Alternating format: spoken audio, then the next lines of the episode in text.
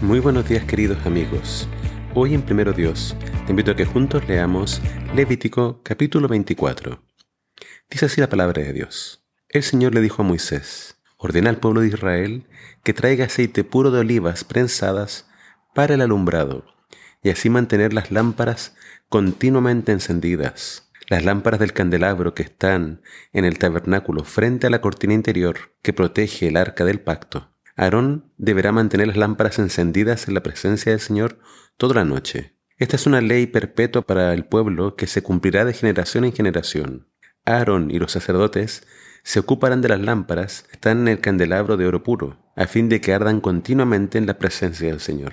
También deberás hornear doce panes planos de harina selecta. Usarás cuatro litros para cada pan. Pon los panes delante del Señor sobre la mesa de oro puro y colócalos en dos columnas con seis panes en cada columna. Pon un poco de incienso puro cerca de cada columna para que sirva como una ofrenda representativa, una ofrenda especial presentada al Señor. Cada día de descanso colocarás este pan ante el Señor como una ofrenda de parte de los israelitas. Es un recordatorio perpetuo del pacto eterno. Los panes le pertenecerán a Aarón y a sus descendientes, quienes los comerán en un lugar sagrado porque son sumamente santos. Los sacerdotes tendrán el derecho perpetuo de exigir esta porción de las ofrendas especiales presentadas al Señor. Cierto día un hombre de madre israelita y de padre egipcio salió de su carpa y tuvo una pelea con un israelita. Durante la pelea, el hijo de la madre israelita blasfemó el nombre del Señor, con una maldición. Así que llevaron a este hombre ante Moisés para juzgarlo. Su madre se llamaba Selomit, hija de Dibri, de la tribu de Dan. Lo tuvieron bajo vigilancia hasta que se les fuera clara la voluntad del Señor sobre este asunto. Luego el Señor le dijo a Moisés, saca al blasfemo fuera del campamento y diles a los que escucharon la maldición que pongan las manos sobre la cabeza del blasfemo. Después permite que toda la comunidad lo mate a pedradas. Dile al pueblo de Israel, los que maldigan a su Dios serán castigados por su pecado. Todo el que blasfeme el nombre del Señor morirá apedreado por toda la comunidad de Israel. Cualquier israelita de nacimiento o extranjero entre ustedes que blasfeme el nombre del Señor será ejecutado. El que le quite la vida a otra persona será ejecutado. El que mate a un animal que pertenece a otra persona tendrá que reponerlo, un animal vivo por el muerto. El que hiera a una persona recibirá la misma herida que haya hecho, fractura por fractura, ojo por ojo, diente por diente. Lo que uno haga para lastimar a otro, eso mismo deberá recibir. El que mate a un animal tendrá que reponerlo, pero el que mate a una persona será ejecutado.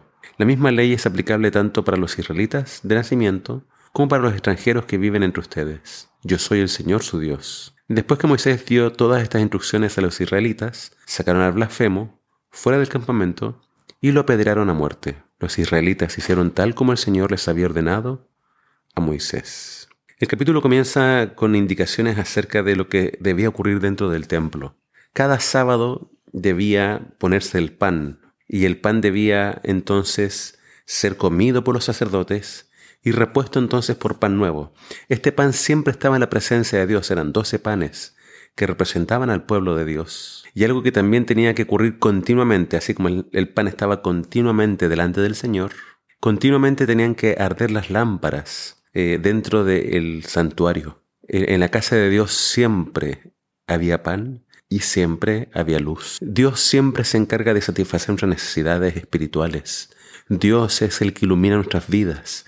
Jesús es la luz del mundo y Jesús es el pan de vida. El capítulo comienza entonces con estas eh, instrucciones acerca de lo que siempre debía ocurrir dentro del templo. Pero luego el relato pasa a contarnos acerca de este hombre que blasfemó el nombre del Señor.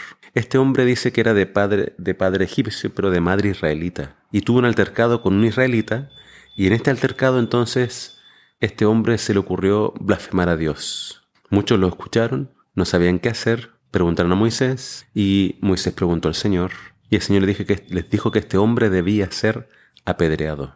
Pero en ese instante, cuando Dios les dice lo que tienen que hacer, Dios aprovecha de recordarles al pueblo la ley de Talión. Lo que este hombre hizo de blasfemar el nombre de Dios iba en contra del tercer mandamiento. El tercer mandamiento dice que no puedes tomar el nombre de Dios en vano. Este hombre lo hizo, no le importó. No sé qué pretendía al hacer esto, pero claramente eso le valió la pena de muerte. Y Dios les recordó a los israelitas que el hacer daño a otros siempre va a tener una consecuencia. Y si yo daño a otro, lo justo es que yo reciba lo mismo. Esto nos muestra de que Dios es un Dios de orden y Dios es un Dios de justicia. Que Dios nos ayude a tener en cuenta lo sagrado que es el nombre de Dios. No, no debemos tomarlo en vano, no debemos usarlo para maldecir.